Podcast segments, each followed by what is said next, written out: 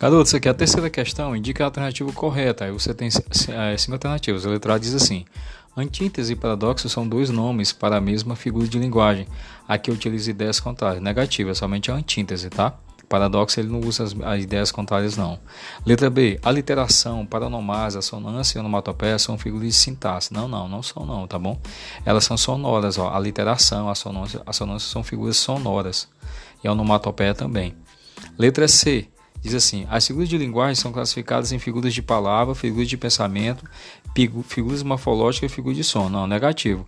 São figuras de palavra, são figuras de sintaxe, são figuras é, sonoras e figuras de, de pensamento, tá?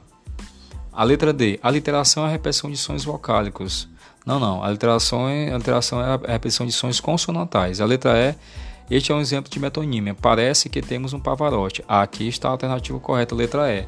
Porque este é um exemplo de metonímia, que nem eu falei para vocês, de comprar é, cabeça de gado. Então parece que temos um Pavarotti. Então ele tem, ele tem um, um, um disco do, do cantor de ópera Luciano Pavarotti. Né? Ele não ele não está o Luciano Pavarotti na casa dele, tem um disco.